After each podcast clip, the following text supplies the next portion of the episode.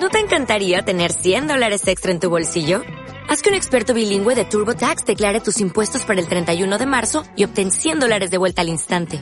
Porque no importa cuáles hayan sido tus logros del año pasado, TurboTax hace que cuenten. Obtén 100 dólares de vuelta y tus impuestos con 100% de precisión. Solo con Intuit TurboTax. Debes declarar para el 31 de marzo. Crédito solo aplicable al costo de la presentación federal con TurboTax Full Service. Oferta sujeta a cambios o cancelación en cualquier momento.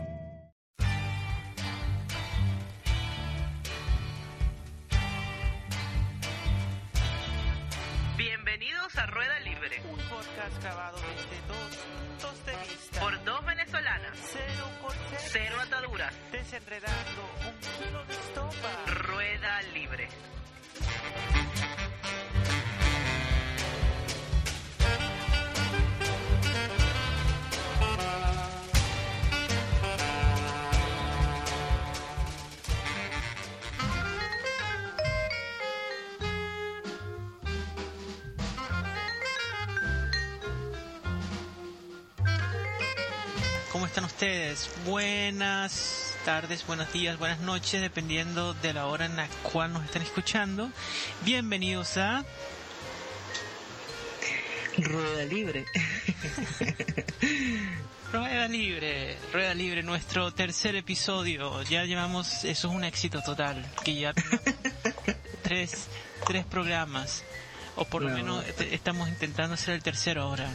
Claro que sí. Muy buenas tardes, muy buenas noches igualmente. Este, desde aquí, desde Oakland, California, les habla Adriana Pérez Bonilla. Y bueno, hoy venimos con un par de temas bien interesantes que les vamos a comentar. Ajá, ¿y cuáles van a ser esos temas? Bueno, este, eh, mm, hay un tema que a mí me apasiona muchísimo, que es el troleo.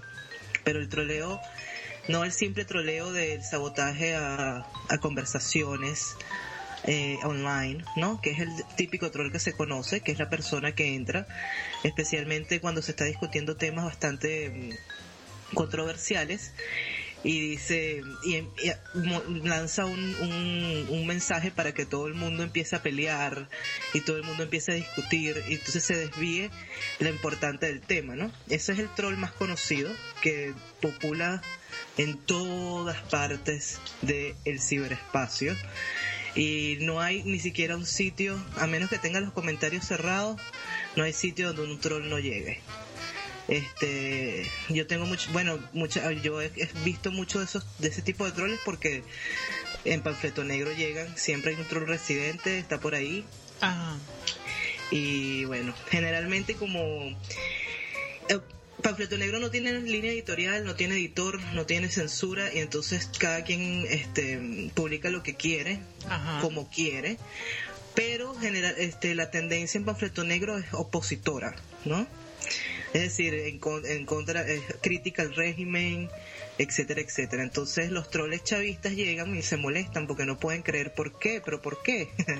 Entonces ellos llegan y sabotean generalmente muchas cosas, muchas líneas y muchos artículos y discusiones. Pero hay otro tipo de troleo que es un troleo como mucho más inteligente, mucho más genial, que es el que a mí más me interesa, ¿no? Cuando alguien logra entrar, este, yo lo identificaría así como, este, me refiero a algo así como cuando alguien logra in- este, identificar el ADN de algo y entra hacia el sistema y lo destruye por dentro. Ah, como hackear. Eh, no necesariamente. Un troleo, este, por ejemplo, eh, hay varios casos. Eso también podría ser un programa bien, bien interesante, pero digamos, vamos a hablar específicamente del tema que, que estábamos conversando, ¿no? Hubo un momento, eh, en Venezuela existe una página de humor, creo que la conoces, evidentemente la conoces, este Ciudadana Cero, que es el Chihuire Bipolar. ¿Cómo no? ¿Cómo no? El Chihuire Bipolar es un blog de humor este que, bueno, dada la polarización política, generalmente es sobre noticias políticas. Es un blog que lanza noticias falsas, ¿no? Pero para criticar es humor, humor crítico, humor político. Y en el momento que ellos salen fue muy sano y fue muy interesante porque ellos también comenzaron a criticar a la oposición. Me acuerdo esos primeros posts, no solamente el chavismo, sino la oposición, ¿no? Lo cual era algo que en el momento fue como, este, una- eso no se estilaba. Porque la, la sociedad era tan polarizada y todavía lo sigue siendo que no se criticaba a lo, a lo propio, ¿no? Entonces, este, mm, pero este año, después que se bueno, el año pasado, después que se muere Hugo Chávez, yo siento o sentí que, que algo cambió, ¿no? Cuando, por ejemplo, no sé si conocen esta, esta una historia de, Mad- de Nicolás Maduro que él dice eh, que fue noticia en todos los periódicos y los medios de comunicación venezolanos que Maduro dijo que Chávez se le apareció en forma de un pajarito. Claro, ¿Te acuerdas? ¿Te claro, acuerdas? claro, sí, sí lo recuerdo. ¿Quién va a olvidar eso? ¿Cómo olvidar eso? Entonces ese día fue porque hay mucha gente que siempre dice, pero esto parece un titular del Chihuahua bipolar. Ujú. Antes lo decían muchísimo. Claro, claro. No, o sea, tú dices, bueno, este, no sé, alguien dice una, por ejemplo, cuando Pedro Carreño generalmente decía, voy a demandar, este, voy a ir para la, para la sede de Twitter Venezuela, eh, una cosa así, eh, para, este, decirles que ya se deje la guerra de tweets, eh, una cosa que tú decías, bueno, esto es una cosa del chihuahua bipolar, es, un, es algo de humor, pero en realidad era cierto. Sí. Pero ese día que Maduro dijo eso, es cuando tú dices en serio, wow, este tipo nos está troleando. Es decir, ¿cómo, cómo alguien puede decir algo así? Y eso tiene mucho que ver con el cinismo del poder, algo a lo cual nosotros no solo no, no es que nos estamos acostumbrando, es que no tenemos nada que hacer contra ese cinismo, ¿no? Ajá. Usted se ima- o sea, imagínate, ciudadana, que te digan que Chávez apareció en forma de pajarito. ¿Qué tú puedes pensar sobre eso? ¿Qué puedo pensar yo sobre eso? Concha de... O sea, eh, depende del interlocutor, ¿verdad? Porque si eso lo dice, si eso lo dice, qué sé yo, Emilio Lovera, es Ujú. distinto a si lo dice el presidente. Claro, que Si lo dice- Emilio Lovera es un, un humorista, ¿no? Si lo dice Emilio Lovera, pues de una vez me río. Pero si lo dice el, el, el, el presidente, uno no sabe si reírse o asustarse, ¿no? Entonces, ahí eso depende de quién lo diga. Mientras más, eh, mientras más, eh, ¿cómo se dice? Más serias sean las expectativas que uno tenga del interlocutor, pues más extraña es la reacción que uno tiene. Entonces, en este caso, cuando se trata del presidente, pues si lo, manda uno, se confunde uno, ¿no? eh, puede haber la carcajada y todo, pero antes de la carcajada hay el momento de, este, ¿qué, me- está pasando acá? ¿Entiendes? Está esa duda. Claro, es que el presidente de la República, bueno, este puesto ilusorio dentro de todo lo que es la pantomima de la democracia venezolana, pero digamos que él tiene ese título, ¿no? Este es un funcionario público, es un tipo, es una persona pública y supuestamente él tiene las riendas del país, etcétera, etcétera, ¿no? Y este tipo te dice que Chávez se le apareció en forma de pajarito. Entonces algo que primero es el cinismo absoluto, es una cosa impermi- o sea, que no, impermeable, pues tú dices, bueno, pero este tipo que piensa que somos nosotros, ¿no? Pero además revela algo mucho más este dramático y este grave, que es que toda la política es esta esta cuestión mágico religiosa, este donde no hay y, eh, porque eso hay mucho, esos elementos se combinan en, en- en lo que es el chavismo actualmente, ¿no? ¿Cómo no? ¿Cómo no? Sí. Además porque este trata con gente que, o sea, cuando eh, cuando los políticos venezolanos actuales, la mayoría habla habla muy este de las emociones, desde cómo es posible que tú me digas eso, pero no existen los datos, es muy difícil que tú veas un político dando datos. O, o hablando seriamente, haciendo un análisis más o menos coherente sobre una situación como la inflación o qué sé yo o la delincuencia, este, todo es una cuestión de, de emociones, todo es algo visceral, ¿no? Eh, y eso ha permeado también, por supuesto, en la oposición. Es un discurso que es, este, no es lógico, por supuesto, ¿no? Y que, ya, permíteme. Sí, claro. eh, eh, se, se facilita lo, lo extraño, que este tipo de comunicaciones se, se transmiten sin ningún, sin ninguna dificultad, eh, gracias al formato que ellos están utilizando para comunicar. eh, me, me explico, este, cuando el presidente, cuando el ministro de Justicia, cuando eh, de Justicia y Paz, perdón, eh, cuando el canciller, cuando Jagua se comunican a la gente, eh, no lo hacen en términos democráticos. Me- eh, y cuando digo democráticos quiero decir en una rueda de prensa donde eh, los periodistas como representantes del ciudadano, de la opinión pública, tienen, eh, tienen el chance de, de, de preguntar, ¿verdad? Este, no, no lo hacen en ese, en ese espacio. Lo hacen en estos comunicados, estas cadenas, donde ellos tienen dos, tres horas para hablar solos, sin que nadie pregunte, sin que nadie los pare, sin que nadie entienda. Entonces crea, no hay, este, no hay una comunicación per se, ¿verdad? Porque comunicación quiere decir que hay ida y venida de, de mensajes, que tú, tú hablas, te escuchan y te responden. No, hay interlocución. Entonces tenemos 15 años de, de, de un eh, poder que se comunica al, al pueblo de esa manera. ¿Verdad? Como eh, se jerarquiza, se pone más alto, ¿verdad? Yo, yo, tú me vas a escuchar a mí, yo no tengo que escucharte a ti. Y yo vi, eh, y Chávez me llegó como pajarito, etcétera, y todo eso, y eso se queda así. No hay nada, no hay el chance del ciudadano, del periodista, preguntar, pero ¿cómo era ese pajarito y cómo, cómo es eso? O sea, ¿me entiendes? Pues, ¿Usted cree en tal cosa? Pues, Que, que se den preguntas alrededor del hecho, no, no se dieron. Entonces se quedó así.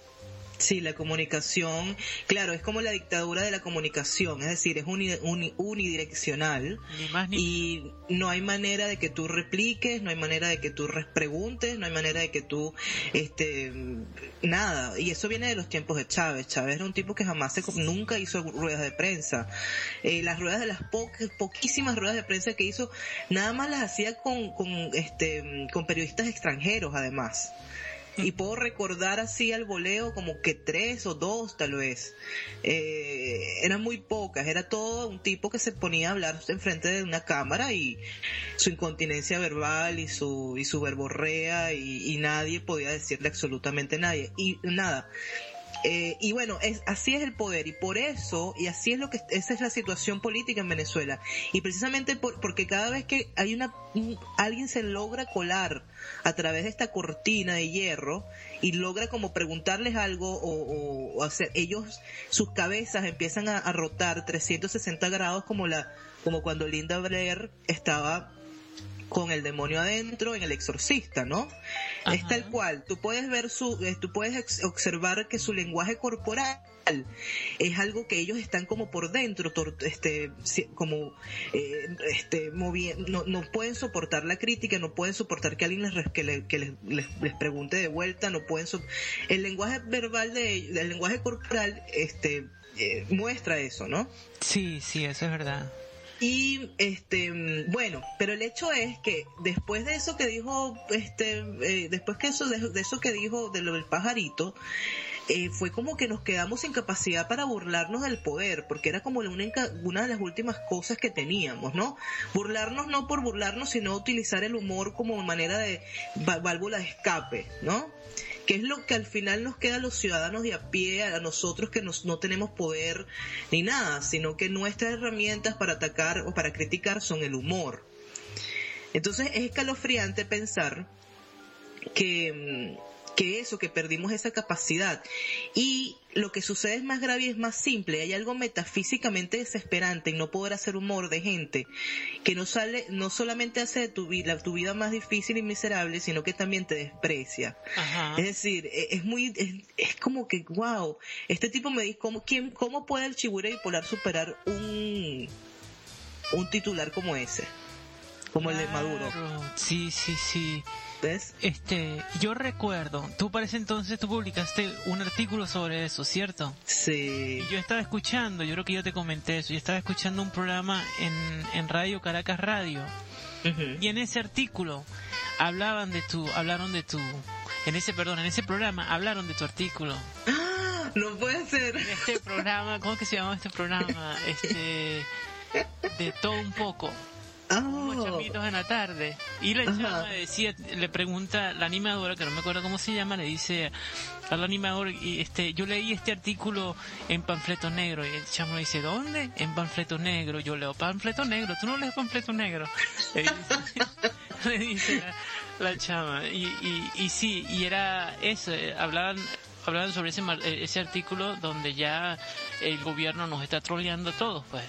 Claro. La, la, la última frustración. Sin embargo, para, para ese entonces todavía, ah, en mi cabeza todavía me daba espacio para un chiste, porque, o sea, eso sí, se, se dio esta situación hipotética que voy a explicar ahora. Imagínate que Maduro dice eso.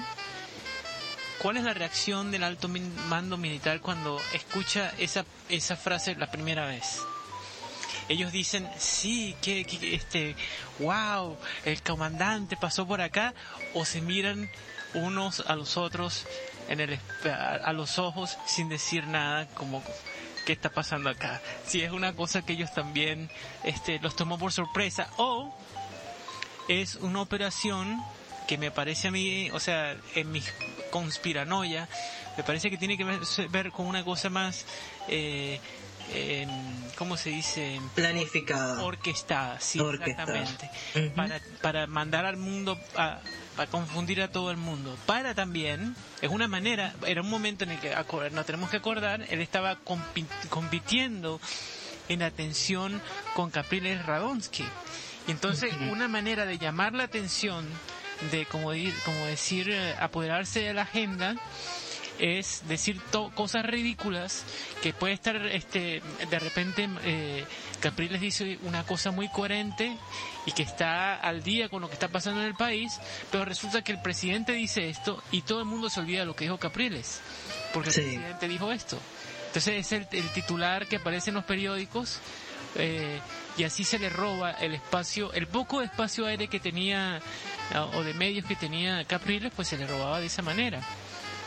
Totalmente de acuerdo contigo. Yo creo que es todo una persona que ellos se crean, una persona pública, y estos mensajes están absolutamente este, planificados y orquestados para hablarle a todo lo que el sincretismo que es el chavismo, ¿no? El chavismo duro de base, pues. que, que es algo combinado de, de- es algo de- emocional y que combina lo, lo, lo mágico religioso pues Eh, y por eso es que eso es una eh, no hay masa crítica dentro del chavismo porque es así porque es todo esto este, este, este sincretismo político no eh, sí, totalmente de acuerdo y además me parece que es lo que llamamos en Venezuela los peines. Ajá. ¿Te acuerdas cómo podríamos definir peine? Un peine. Un Yo no sé, peine, eh, me parece muy interesante, pero la palabra, ¿por qué se utiliza esa palabra? Pero la frase es no pisar o pisar peines. ¿Cuál será el origen etimológico de la, de la frase pisar un peine? Eso es bien interesante. Seguro que alguien en Venezuela sabe eso. Si alguien sabe, por favor, contáctense con nuestro programa. Y si quieren hablar en el programa para hablarnos todavía mucho mejor. Si quieren explicarnos a todos a través de ruedas libres sobre el, el origen etimológico de este pisar un peine. Pero sí, es, o sea, es muy simpático, ¿no? Sí, sí, además es algo muy, eh, me, me- me- me parece que es un venezolanismo, ¿no? Pero pisar un peine básicamente es no caer en una trampa o caer en una trampa. Eh, en caer en una trampa que está, o sea, exactamente, y había una cosa que me parecía que, bueno, claro, desde el punto de vista personal me duele muchísimo todo lo que está pasando en el país, pero si yo lo sacaba de su contexto, me parecía que lo que ellos hacían y lo que hacía Maduro estaba, era genial, porque además él se empezó a equivocar a propósito. Después él lo confesó, eh, y eso, eso lo manejaba muy bien Chávez, que era como, como manejar como una plastilina la opinión pública venezolana, pues. Entonces él lanzaba peinas y la gente caía, y la gente caía, y todo, él, él saturaba el espectro comunicacional absolu- absolutamente, es decir, él decía algo y no importaba, todo el mundo reaccionaba a lo que él decía, era como el centro, ¿no? Después, este, después empezó, em, empezó Nicolás Maduro a empezar a, a decir palabras incorrectamente. Por ejemplo, en una ocasión dijo millones y millonas Ajá. de venezolanos, de personas, no sé, y la gente se volvía como loca en las redes sociales. Y una de las cosas que a ellos les convenía era que le dijeran que la oposición empezara con, ¿sabes? Atacarlo por- por- Atacarlo y decirle que él era un bruto, un ignorante, Ajá. y entonces eso le servía mucho para, que- le, le daba capital, le daba crédito político, porque él decía, míralos a ellos diciéndome ignorante y diciéndome... se victimiza. Exactamente, y entonces de alguna manera eso, eh, nucleaba el chavismo alrededor de él, ¿no? Claro, pero este un- un- una cosa que tú dijiste ahí al principio, que, que, que Chávez era un, ¿qué dijiste tú? ¿Cuál fue tu palabra? Un buen comunicador, ¿fue lo que tú dijiste o no? Eh, sí, era un pop star. o, eh, un- ajá, exacto. Que él tenía la capacidad de modelar la opinión pública como una plastilina. Exactamente. Ahora, Una vez, yo creo que es muy bueno este que quitemos, a veces cuando decimos, cuando la gente dice sí, porque eso es una cosa que escuchamos a muchas veces cuando se habla de Chávez, no que él era, no, que él era increíble, que él era esta cosota así, no, este eh, no, no, no, pero cuando nos referimos a su capacidad de comunicar, ¿entiendes? Que eso Sí, es sí, cosa sí. Que, que es verdad, el tipo eh, comunicaba muy bien, pero yo creo que eso solo no era la cuestión, era también el, la trampa. ¿Y cuál es la trampa? ¿Qué es lo que no se ve? La trampa es ese modelo de comunicar, el modelo de comunicar en un vacío, donde el tipo está, pero, eh, pero está lejos de, de- de la pregunta de, de la persona a la cual está hablando, a nosotros. claro. Cuando tú estás comunicando desde un vacío, eh, tú, tú estás en ventaja, te ponen en una posición de ventaja. O sea, no es justo. Eh, eh, Como manera de comunicación, eso está chueco, es una cosa que se tiene que cambiar. O sea, eso no es democracia. No, para nada. Hay, un- hay un libro que, que ahorita no se me- que, que no, no recuerdo ahorita, pero lo voy a- prometo que lo voy a buscar para la próxima semana, que se puede bajar en internet y no lo debería decir porque eso no se eso es ilegal, pero es, es un libro de un estudio que hizo una una mujer en, en Argentina. eh, eh, un grupo de periodistas hicieron sobre ese nuevos man- esa nueva manera de comunicar que está en boga entre los países entre comillas bolivarianos en Latinoamérica esa manera de comunicar que saca es un modelo o sea es una trampa es una trampa. Y claro, si tú pones en esa cuestión a una persona que se sabe comunicar bien, que sabe echar cuentos, pues eso está hecho perfecto para esa persona. Ahora, Claro. cuando tú pones a Maduro en ese, en ese, en esa cuestión, pues lo que tiene es la- una muy mala combinación, ¿verdad? Un Sí. tipo que es muy aburrido y que tiene, es como demasiado cuarto para un tipo que no tiene nada que decir. Entonces, Claro. lo, lo mejor que puede hacer es decir este tipo de cosas, multiplicar penes. Eh, sí, o Sí. sea, yo no lo creía, lo, lo- eso. Es genial, es genial. multiplicar los penes, yo, ¿qué va a decir eso? Sí, no sí. Y yo. después tú ves el video y Sí, después no puede ser. Bueno, para, para, lo- para nuestra audiencia, si no saben ese, ese cuento, es que él estaba diciendo, estaba citando todo esto de este, mm, la, la anécdota religiosa católica y dijo y este multiplicar en lugar de decir multiplicar los panes dijo multiplicar los penes. Así mismo como ustedes están escuchando. Y no lo dijo una vez, lo dijo como tres veces. no no no no puede ser. Bueno sí Caso como si la gente se quedó con alguna duda, lo volvió a decir otra vez y después lo dijo como una tercera vez también, ¿no? Sí, Wow. sí. Bueno, es muy- eh, la que, como por eso que les digo, el humor, el humor es una forma de nosotros drenar tanta tristeza, este, drenar nuestros propios, este, sí, porque en realidad no hay nada, en la realidad venezolana tú lees todos los días, sobre todo los- todas las noticias relacionadas con asesinatos, este, injustos por robar un, un teléfono, porque fue secuestrado, este, porque, y, y la matanza es bueno, Caracas es una de las ciudades más violentas del mundo. Entonces tienes toda esta tristeza y este luto interior y este todo este procesión que va por dentro de uno, este no importa dónde estés, si estés fuera o adentro de Venezuela, y de alguna manera por eso digo que el humor siempre es algo que te rescata, ¿no? Y cuando ya tú pierdes eso último, estamos ya en una situación bastante, bastante, este, muy difícil, porque eh, eh, imagínate no poder reírnos, ¿no? Eh, a pesar de la tragedia o de la tragedia, ¿no?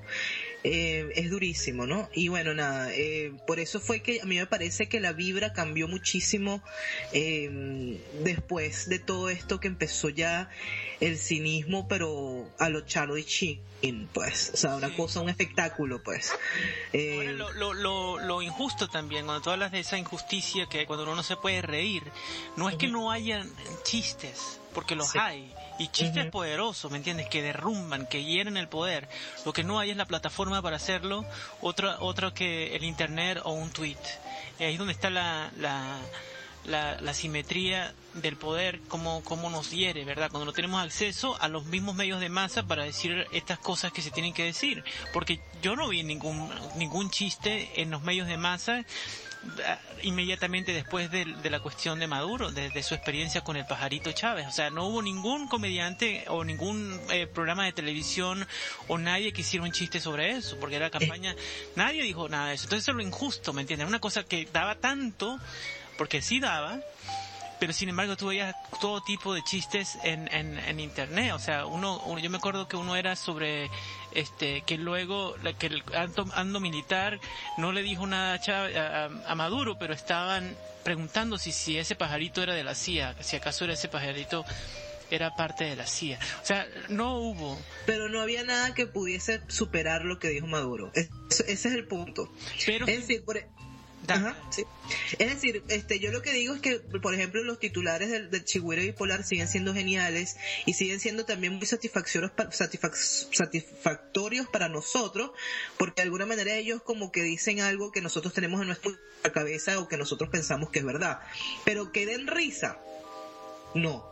No, o sea, son geniales, son buenísimos, son muy acertados, eh, pero la risa ya como que eso ya no es, como que difícil, ¿me entiendes? Lograrlo. ahí vuelvo otra vez al modelo, ¿entiendes? Porque el chiste pasa a ser un- como una, como dicen aquí los gringos, un inner joke. Porque por el modelo, por el modelo comunicacional, la- el chiste nunca pasa a verse en los medios de comunicación del- de, que, que donde el gobierno, el, poco espacio común que tenemos, ¿entiendes? El chiste es cómico cuando se encuentra con la persona a la que tú le estás echando le, le estás echando la cuestión, ¿me entiendes? Cuando tú echas el chiste y Maduro está ahí, lo está escuchando, que tú estás relajando, eh, eh, te estás burlando de él, ahí está el chiste. Entonces, como existe un espacio de comunicación que nos separa del, del- de lo que es el blanco de la broma, entonces el chiste se, se, se, se, se seca, se, se marchita, pues, o sea, se queda entre nosotros.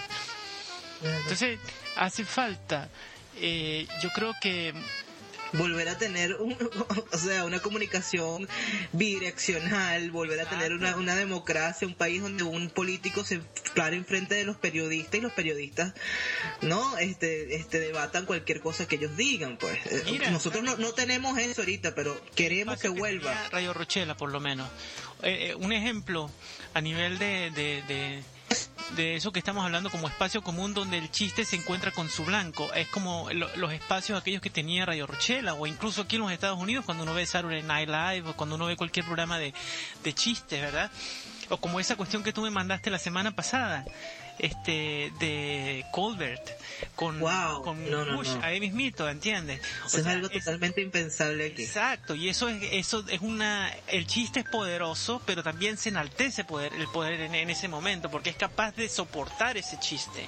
Por supuesto, eso es libertad de expresión Exacto. y a pesar de que Bush, bueno, para los que no los han visto, eso es una cosa absolutamente genial como eh, eh, Stephen Colbert se come a Bush con, bueno, con Yuki Wasakaka Ajá. en la cena de, en la cena, creo que se llama, De los Ajá, corresponsales. de la- exactamente de la Casa Blanca y ya les pondremos el link por ahí para que lo vean. Es, algo que es tan fuerte, no sé si te sentiste lo mismo que yo, pero es tan fuerte que tú sientes lástima por Bush. Imagínate, imagínate tú. O sea, y es tenso porque uno está esperando que en cualquier momento va a aparecer el gancho ese que va a sacar a, a Stephen Colbert de la, de la tribuna porque se está pasando, ¿no? Eso- Había gente que no se estaba riendo, sino que se estaba tapando la, la, la, la cara de la vergüenza.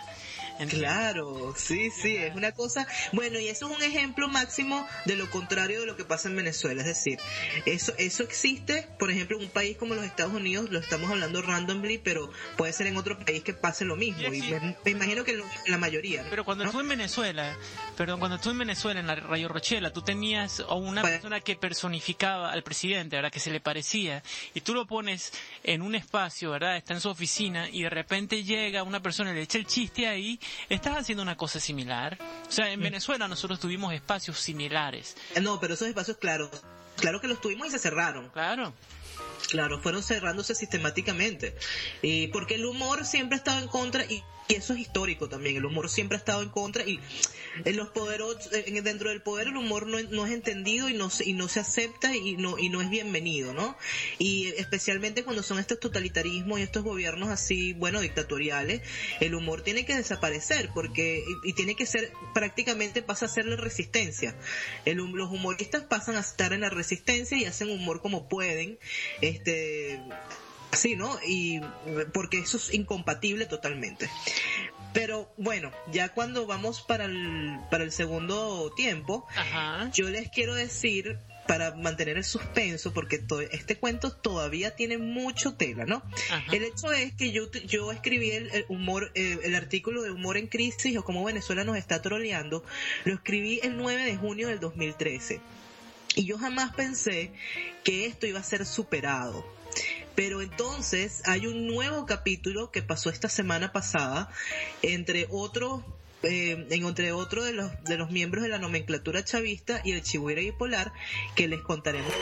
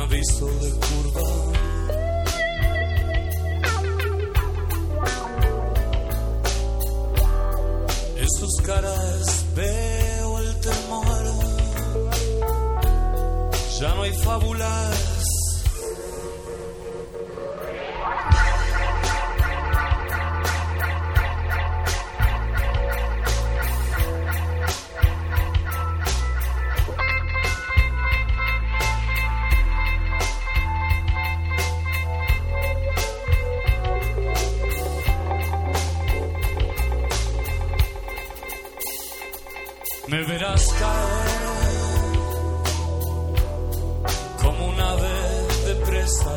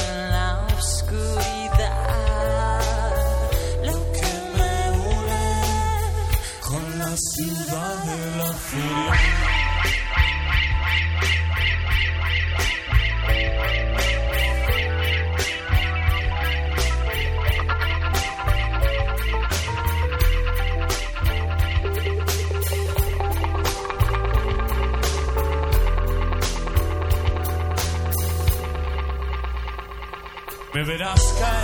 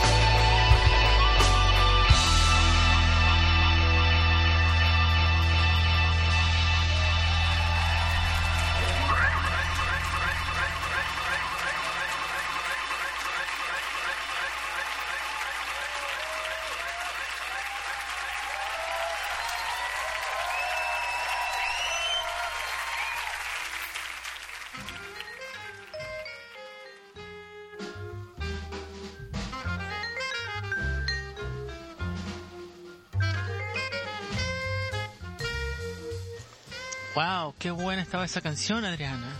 Ay, gracias. bueno, es una de mis canciones favoritas. Yo creo que a veces, este, no sé, a mí me No, encanta. esa va a ser un clásico, esa es un clásico. Es un clásico ya. Hubo un tiempo en que, en que, bueno, pienso que después de ese unplug hubo varias canciones ahí que ya no fueron lo mismo, que ya, no, que ya es muy raro escucharlas en la versión original. Por ejemplo, Un misil en mi placard, que ellos hicieron una versión, bueno, acústica. Eh, esta, La ciudad de la furia, que es mucho más lenta y bellísima. Y hay otra, este, ay, T para Ay. la tocaron ahí también, ¿cierto? sí, T para tres. em, y también hay otra que es, em, es de ese, esto, ay, ah, se me fue. Pero bueno, este, mm, hay varias canciones ahí que ya son mejores en, en- para mí, ¿no? Son mejores en el unplug que en el- las versiones originales. Ajá. Mm, Pues sí, ¿de qué estábamos hablando? Del humor, Bueno. más o menos del troleo, estábamos paseándonos por ahí por el Sí. por, por los eh, atmósferas de la risa. Sí, que tenía. Sí, bueno, el humor, el cinismo, el poder, el troleo que les debo y siempre los prometo, pero lo vamos a hacer un día que va bastante más documentado y Sí. y bueno, nada, les, que- les queríamos contar la- la- el próximo episodio o affair entre el chavismo, la nomenclatura y el chihuire bipolar. Ajá. Bueno, resulta que actualmente en Venezuela está, mm, se están yendo algunas líneas aéreas, este, paulatin, progresivamente se van yendo líneas aéreas, eh, abandonando el país como sede, pues. Y eso se debe a que el chavis, el gobierno le debe una cantidad que no cabe en nuestra imaginación de dinero, de dólares, a las aerolíneas. Bueno, por un por el mismo problema que así, bueno, todo esto tiene eso tiene un, toda una explicación que es porque las aerolíneas vendían a precio del dólar oficial y entonces supuesto, claro, el, el gobierno tenía que pagar este lo que debía eh, el subsidio, pues lo que era el, el- el- precio real. Y em, las aerolíneas se han ido retirando porque no se les ha cancelado la deuda de 4 mil millones de dólares. Lógico. Ese es casi, casi, si no me equivoco, el, el presupuesto anual de Bolivia. Eso. Sí, O sea, con exactamente. esa plata, con esos reales, tú pagas escuelas, bomberos, hospitales en Bolivia. Tú puedes hacer eso por un año. ¿Entiendes? Sí, les podríamos explicar, eso, eso la verdad que explicar Cadivi y explicar todo esta... Cadivi es una máquina de corrupción perfecta, una cosa que tiene que ser documentada para que no vuelva a pasar en otro país. Eh, siempre lo he dicho, ¿no? Es la mm, el aparato por donde el control de cambio en el chavismo lo convirtió en la forma predilecta para ellos robar. Y nos ha traído consecuencias devastadoras que ya las estamos viendo en la economía. Y bueno, una de esas consecuencias es que las aerolíneas se están yendo. Entonces resulta que el presidente de PDVSA y creo que ministro de un sector de la economía, no sé cuál, se llama Rafael Ramírez, un tipo que, bueno, un corrupto increíble. Este, bueno, Rafael Ramírez dijo, declaró, declaró que las que las aerolíneas no se están yendo, sino que se están desviando los vuelos para el mundial de la Copa del Mundo en Brasil. ¿Qué tú, tú. qué tú- qué tú crees de Gina? Cuando A ti te dicen eso, o sea, piensen un poquito, señores. Fí- Fíjense el contexto de lo que estamos diciendo. En el país ya sabemos, eso es un hecho, que le- se les- tenemos esta deuda con las, se tiene esa deuda con las aerolíneas, las aerolíneas se están yendo. Porque no van a seguir perdiendo dinero, etcétera, etcétera. Entonces el ministro y el presidente de PDVSA te dice que no, que son los los, están desviando los vuelos porque se necesitan para llevar gente al mundial. ¿Qué piensas tú de eso? Hay que ponerle un platillo. Él debe cargar un baterista todo el tiempo detrás de las declaraciones. Deberían tener todo el tiempo de ahora en adelante para todas las cadenas un baterista que toque así pa- para el final de cada, como dicen los gringos, cada punchline. Al final de cada punchline, Exactamente. ¿verdad? Eso le hacía falta su, su platillazo ahí. No, bueno, eh, pues sí, efectivamente lo- lo- las aerolíneas se van, los aviones se van y, y, y eso es normal. Lo, lo, que no es normal es que no van a regresar. Van a- Ujú. los aviones no van a regresar y no es por eso, es simplemente porque no tienen dinero. Y Bueno, y así es, ¿no? Así tenemos que convivir con esto, con este gobierno mentiroso. Y por encima de todo eso, a mí me parece que lo, lo que queda a, a largo plazo es esta cuestión de este chiste, este chiste al cual nos tenemos que acostumbrar, porque parece que la gente se acostumbra a eso. O sea, porque no me van a decir a mí que solamente la gente de la oposición sabe que solamente la gente de la oposición sabe que nos están robando, que solamente la gente de la oposición sabe que nos quedamos sin dinero. Hay gran parte de las personas que votaron por el gobierno que saben que eso es así, pero sin embargo hay como una extraña combinación entre pereza, no me importa, indiferencia, ya me acostumbré, pero si no va a cambiar esto, que yo no sé qué, hay un poquito de eso. Entonces como que estamos entrando a ese a esa cuestión, a ese estado colectivo, ese estado de ánimo colectivo que yo temo que es lo que sucede en países como Cuba o Bielorrusia o, Norcorea o qué sé yo, donde la gente este eh, tiene una idea del poder como que está muy lejos de ellos. ¿Entiendes? Y que hay que temerle y hay que mejor hacer las cosas eh, eh, como nos dicen para, para evitarnos problemas para evitarnos problemas. Esa, esa es la cuestión que, que queda de tanto chiste, de este tipo de chistes que, son que son comunicados desde un solo punto de vista de, lo, de lo que hemos hablado, de este, de este espacio, de, de este vacío esterilizado de preguntas de nosotros, proyectando desde ahí, hay un momento que la gente ya, No, y además nosotras, no- nos- nosotros y nuestro entorno, digo yo, a veces nos, lleva- nos dejamos llevar también por lo que somos nosotros en nuestro entorno, en nuestro micromundo. No estamos a la merced de toda la red comunicacional, ¿no? Que ha montado el chavismo desde, durante 15 años. Pero cuando tú discutes con un chavismo, con un chavista de pie, con un chavista de base, este, mm, gente, gente humilde, gente normal, ellos te repiten eh, las mismas cosas que, que dicen los medios de comunicación y las creen además. Ese, eh, por ejemplo, es muy común entre los chavistas cuando uno habla de, de desabastecimiento o habla de escasez. Ellos dicen que no en Venezuela, en los anaqueles, en los supermercados, no se consigue comida porque la gente come más. ¿Sabes? Es una cosa, eso, eso eh, se puede, eh, es algo totalmente ilógico y se, y se desmonta con conceptos básicos de economía, pero ellos lo dicen y lo dicen creyéndolo. Es decir, para ellos es lógico que entonces comemos más y por eso hay menos comida. Lo cual es absolutamente contradictorio y a mayor consumo, mayor producción. Eso, eso es algo básico de la economía, ¿no? Pero bueno, este, cuando él dice eso, nosotros, no- cuando Rafael Ramírez tiene el cinismo de decir una cosa así, nosotros nos quedamos todos y que, ¿qué es esto? Y esta es como la segunda etapa ya cuando tú no podías creer que alguien, que alguien te podía decir algo distinto a lo que dijo Maduro sobre el pajarito. ¿Ves? Ellos se van superando. Y mm, todos nos quedamos y esta fue además una de las formas de una de las noticias en donde más se repitió lo que se venía repitiendo desde hace muchos años. Esto parece una noticia del chihuire bipolar.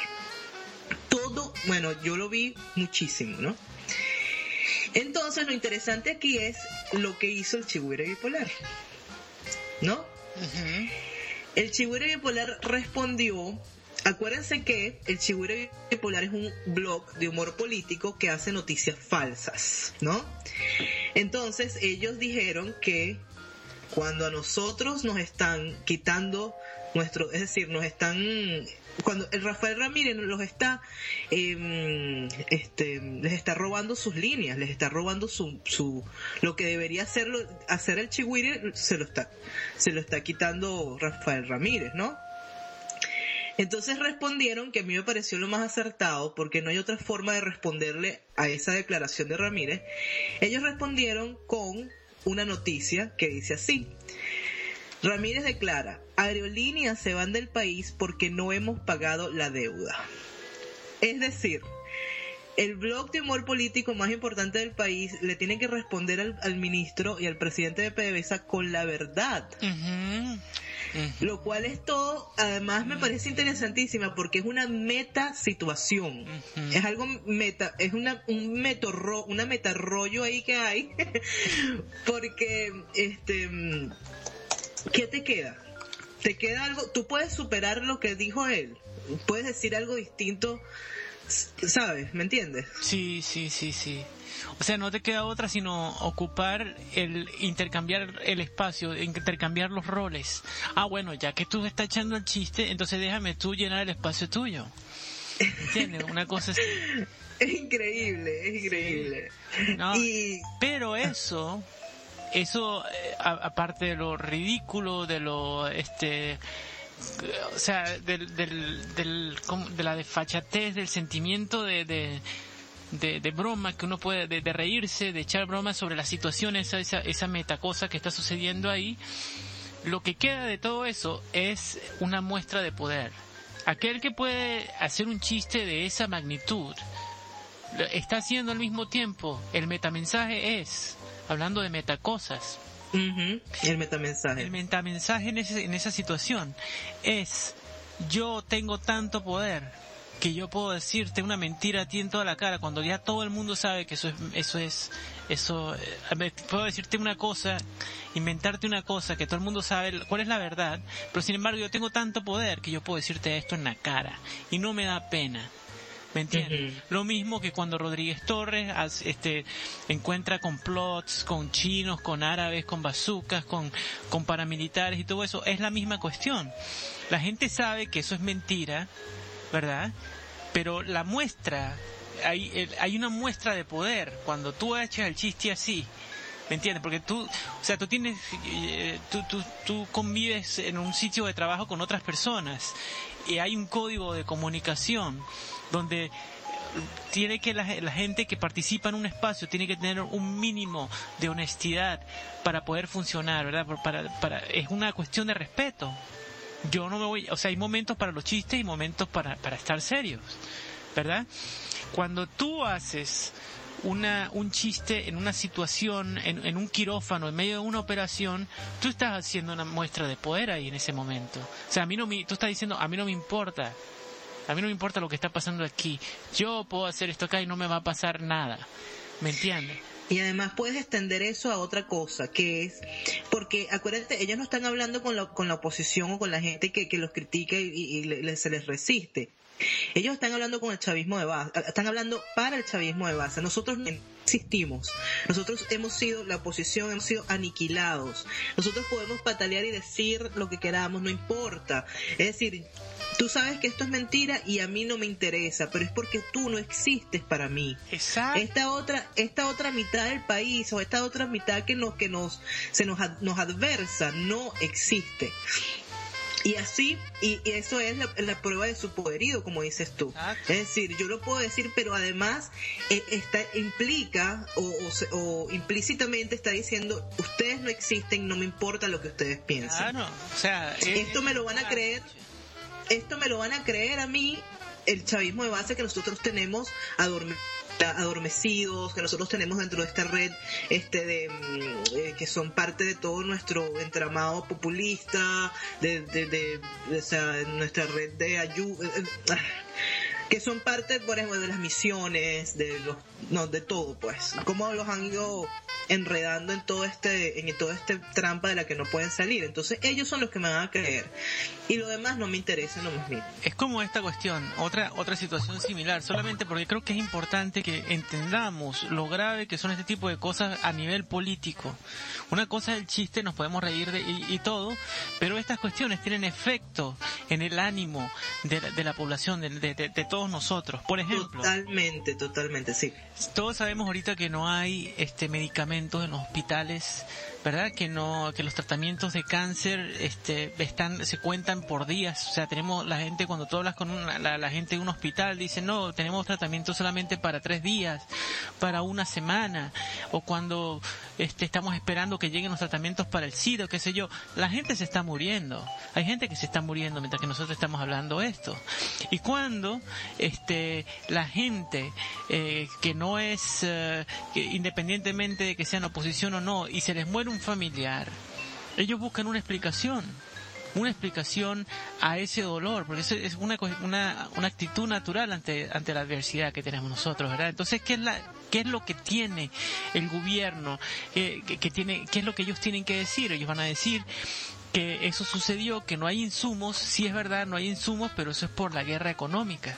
Cuando a ti te dicen eso y a ti se te murió un familiar y te lo está diciendo un ministro, el efecto, el efecto que tiene esa, esa frase en tu sentido de, de injusticia, que ya lo tienes, ¿verdad? Pero cuando un ministro te dice que la razón por la cual no hubo este insumos para su para, para su familiar es por la guerra económico eh, la guerra económica peor todavía ahí la persona se, se baja se baja ¿entiendes? es una es una manera de quebrarte moral y, y espiritualmente. Claro. Claro. Ujú. ¿Entiendes? Lo mismo cuando Sí. están haciendo una cola, cuando, cuando esa cuestión que están haciendo ahorita con, con los chamos, eh, adoctrinando a los chamos en las escuelas, este, eh, la, la- la última ordenanza que pasaron, creo que la semana pasada, va a haber una nueva este, ordenanza del- de Conatel para... mm, eh, para limpiar las eh, el, sistema de cables, no el sistema de cables, sino la, la parrilla de canales. Ellos van a tener la libertad de añadir los canales que le den la gana ahora al Estado. ¿Verdad? Cosa que antes estaba limitado. Ahora no, ahora el Estado puede añadir los canales que quieran, ¿verdad? Y también va a poder sacar canales de la siguiente manera, ya te voy a explicar, van a- una nueva ordenanza este, está llamando a los canales privados, los que funcionan por suscripción, a este, eh, llevar unos recaudos a Conatel, ¿verdad? Los recaudos eh, son una cantidad de papeles y documentos que tienen que ser recaudados, en, eh, valga la redundancia, en 30 días, no más y no menos. Si el canal no tiene estos papeles, este dinero, etcétera, recaudados para esta fecha, el canal se va a quedar por fuera de la parrilla de las, eh, de las cableras. Ahora, la manera, lo que están diciendo, lo que está diciendo, el, la, hay una asociación que yo no sabía que existía, una asociación de, eh, de canales por suscripción. El presidente está preocupado y está, a ver si me acuerdo cómo se llama esa, esa asociación de, de canales. Espérate un momentico. Eso se llama Cabetesu. KBTSU.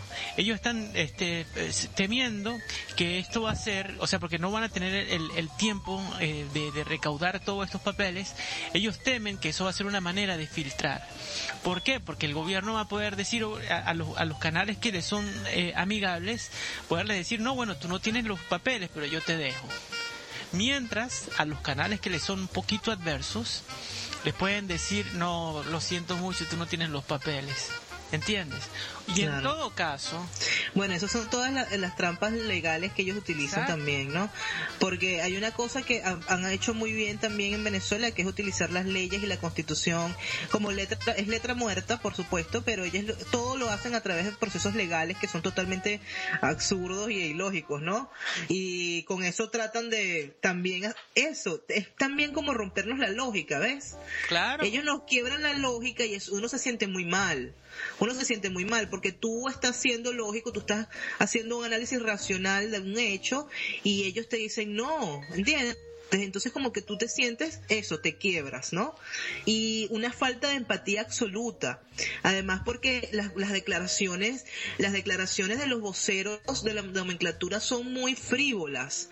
Las aerolíneas, este, agarramos a los muchachos en el campo. Es decir, son muy frívolas comparadas con los problemas más graves que tiene el país. Faltan medicinas, faltan los tratamientos de cáncer, matan a personas todos los días, hay muertos políticos y muertos por, por la violencia y por, el, y por el- la delincuencia, eh, inflación, escasez. Esos son temas que la nomenclatura no trata. no, no. ¿Ves? O sea, y eso es mucho más, eh, eso es aún peor, porque entonces tú estás en un mundo en que no se te reconoce todas tus dramas, ¿no? ¿Ves? Cuando, cuando el poder se, se aísla de una manera tan brutal y salvaje, es decir, ellos están aislados en un mundo de poder, de ambición y además falta de empatía absoluta. Y Para- yo aislados siempre he dicho, mediáticamente también. Exacto, aislados mediáticamente, lo que tú estás diciendo. Ellos pueden hablar este vacío. Es como hablar un teatro vacío, ¿no? Y, escuchar sus propios ecos y, ¿no? Y además, este, es eso, y son, eh, hay, hay un nivel de psicopatía, ah, hay el tema de los psicópatas integrados, que no necesariamente matan, matan como, como hecho criminal, sino que ellos están en un mundo, ellos no matan, pero son psicópatas en el sentido de que son personas viles, como este, como este es en el caso. Sí. Y eso se ve mucho en política, y eso se ve mucho en, en, las, en la gente, Wall Street, todo este tipo de, de- de cosas así que son, por ejemplo, todo esto, toda la crisis del, del 2007 en los Estados Unidos, todas las, este, las estafas piramidales. Esos son psicópatas Por supuesto. integrados, ¿no? Gente que no les importa el dolor ajeno, porque la empatía es, el- es la capacidad de ponerte en el lugar de otros, de sentir su dolor. Entonces, cuando tú estafas, cuando tú eh, y eres así, actúas así ante el dolor ajeno, eh, no tienes, su- tus grados de empatía son mínimos, ¿no? Y te conviertes en un psicópata integrado. Y eso lo vemos ahorita en la política en Venezuela total, siempre. Yo no, yo no tengo ningún empacho en decirlo y hay gente que dirá que yo soy una radical, pero es que es verdad. Es que eso no, es que ahorita eh, lo que nos, eso es otra cosa que, este, en este ambiente de, de, de crispación o de creación de, de victimización del gobierno, ¿verdad? Porque ahora el- eh, esa es la, la jugada perfecta. Lo que están haciendo ahorita ellos ahorita es victimizarse y ya está funcionando. Este ya salió UNASUR incluso de- eh, deplorando las medidas que va a tomar eh, el gobierno, eventualmente el gobierno de los Estados Unidos. O sea, ya comenzó este, la UNASUR a pronunciarse en favor eh, hacia una, eh, o sea, esgrimiendo un argumento que va hacia la victimización del gobierno, mientras que al mismo tiempo UNASUR se mantuvo como por un mes silenciosa después del 11, del 12 de febrero de este año, después que pasaron la- la- la- la- las muertes de los estudiantes, la participación de los de los paramilitares y todo eso, la UNASUR no abrió la boca por más de un mes. Bueno, eso es un tema también. ¿Entiendes? Y luego ahorita pasa esta cuestión con, con, con este, y eso sucedió.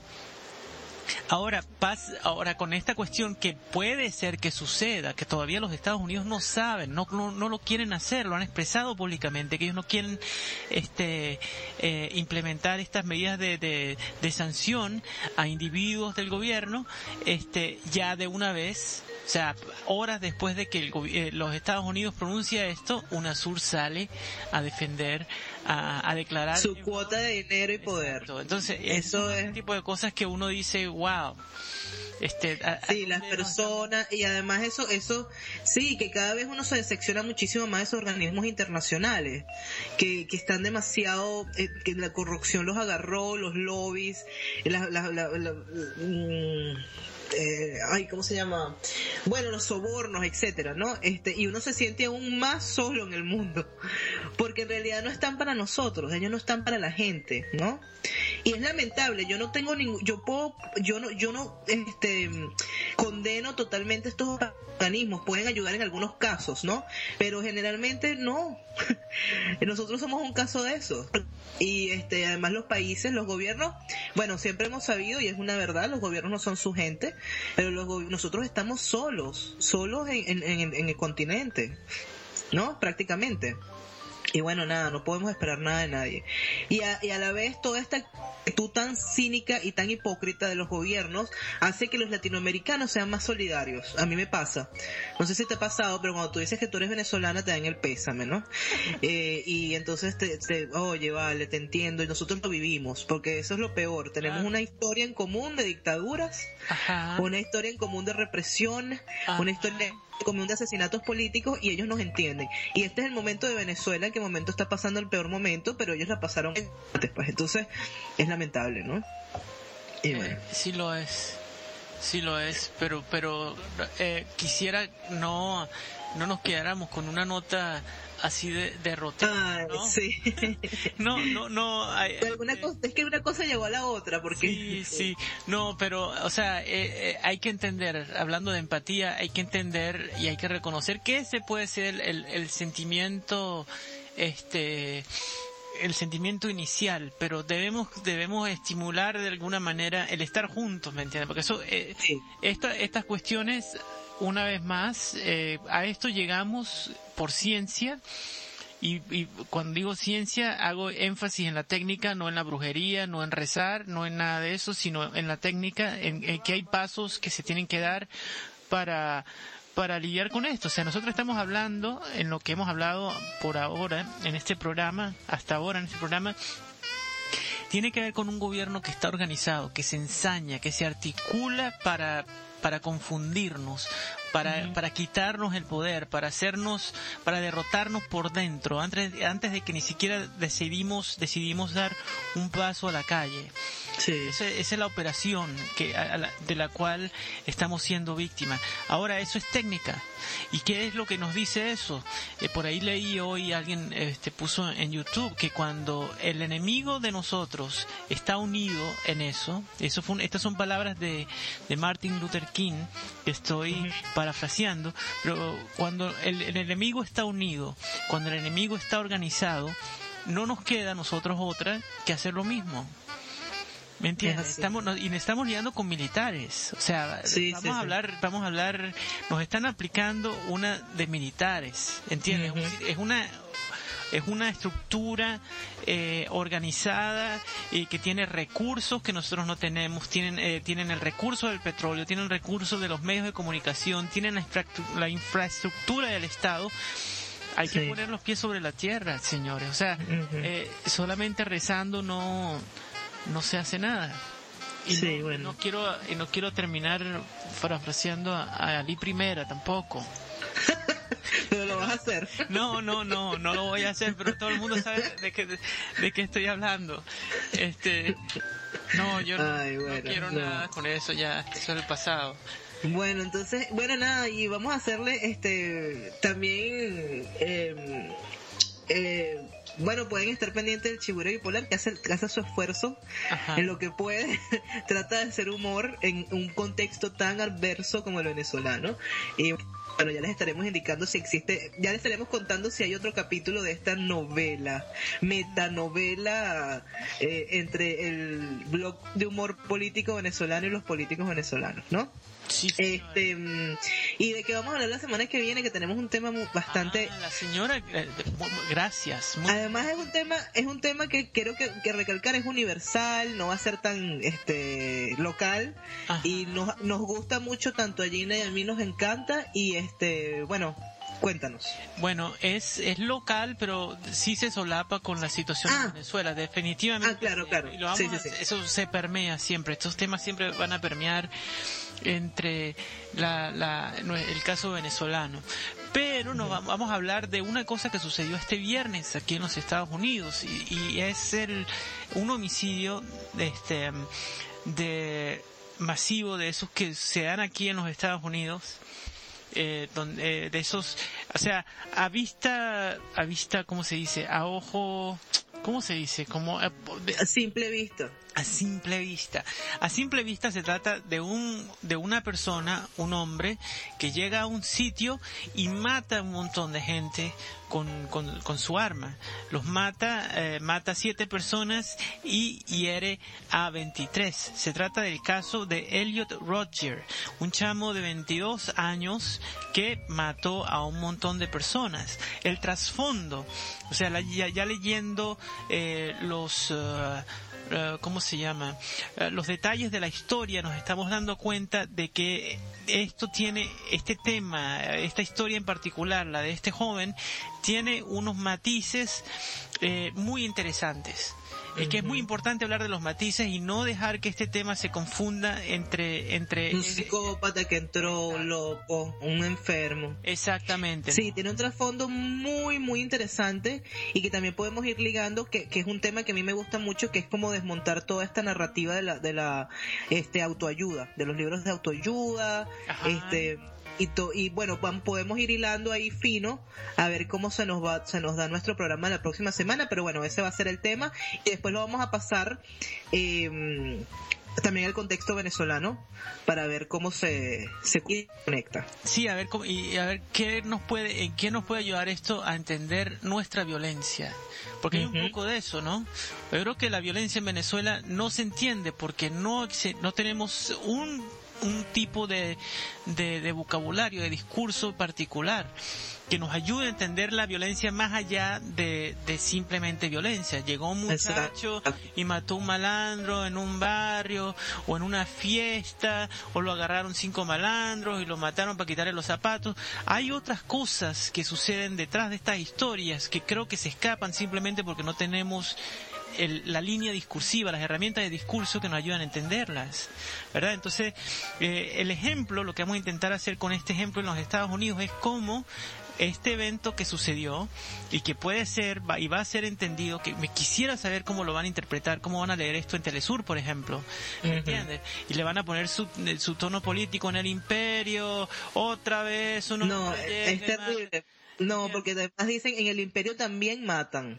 En el imperio también matan, sí, oh, y es un error, y después va a salir. Maduro en una cadena, en esas cadenas donde él está solo y nadie le pregunta nada, etcétera. Pero entonces, Como si fuese una competencia de muertos, ¿no? exacto, Porque eh, eh, ahí hay una confesión, cuando ellos dicen, Oh, en, el- en Estados Unidos, en Madrid también, bueno, tú ves a los chavistas y lo dicen, Sí. también matan, ¿no? claro. Entonces es como que está bien, que no importa, bueno, es un nosotros no consuelo, es un Ellos- consuelo, ellos bueno, menos mal que en otras partes matan también. Sí, en una competencia. El otro día estaba discutiendo con, pero no hay tantos muertos, eh, estaba discutiendo con un progre, que eso es también otro tema, y este decía, pero es que no han habido tanto, nada más 30 muertos, no han habido tantos muertos cuando, como cuando Pinochet. Wow. ¿Qué es esto? Una competencia, pana, ¿qué te pasa? Exacto. Entonces, bueno, ese es un tema, ¿no? Un tema. Pero sí, vamos a tratarlo y... Este, bueno, pendiente. Muchas gracias por escucharnos en las, en las en programas anteriores. Y bueno, nada, esperemos que cualquier sugerencia, cualquier cosa que nos quieran decir, preguntas, estamos a la orden. Por favor, sí. Este, y bueno, hoy, para despedirnos, eh, yo sé que eh, salimos un poquito eh, golpeadas así eh, moralmente con el tema en alguna en una parte, por favor, manténganse aquellos que están luchando en Venezuela, que sigan, que, que, que nos sigamos eh, contactando, que nos sigamos eh, ayudando mutuamente eh, a estimularnos, a mantener la moral alta, a no dejarnos este no dejarnos achicopalar por, por este manejo tan burdo de, de- de- de nuestras herramientas, lo que se supone que es de todos, que son las, la- las radios, la- la- los medios de comunicación, pues. No, y además que estas discusiones, yo siempre creo que no es, trato, no es cuestión de simplemente revolcarnos en nuestra miseria, sino más bien darle un discurso, Exacto. darle sustancia a nuestra miseria. Eso ayuda muchísimo porque el venezolano a veces se siente como que no puede expresarse, ¿no? Y para podernos expresar tenemos que discutir las cosas y verlas desde otros puntos de vista, etcétera, etcétera. Claro, y ver qué, qué nos falta, qué nos sobra, o sea, qué estamos, ¿entiendes? Y es una, es una tarea de todos. Esto no es solamente algo que tienen que discutir las celebridades en la- los medios de comunicación. Qué bueno el Internet que, que permite que nosotras podamos hacer este tipo de cosas. Y que todo el mundo lo puede escuchar cuando le dé la gana. Lo van a poder escuchar, este podcast, no sé si lo van a poder escuchar por el panfleto negro, Sí, sí, sí, pero sí, sí ya. lo van a poder escuchar por cosapublica.net. Este, y bueno, un abrazo a todos. Los voy a dejar con una canción fabulosa, este, que se llama Sleepwalk, que es como sonámbulo. Es tocado por un, te- por una pareja de músicos. Esto es como de los años 60, 50. eh, es un clásico. Eh, les va a encantar. Sleepwalk, que es sonámbulo, eh, con Johnny and Santo. Hasta luego. Chao.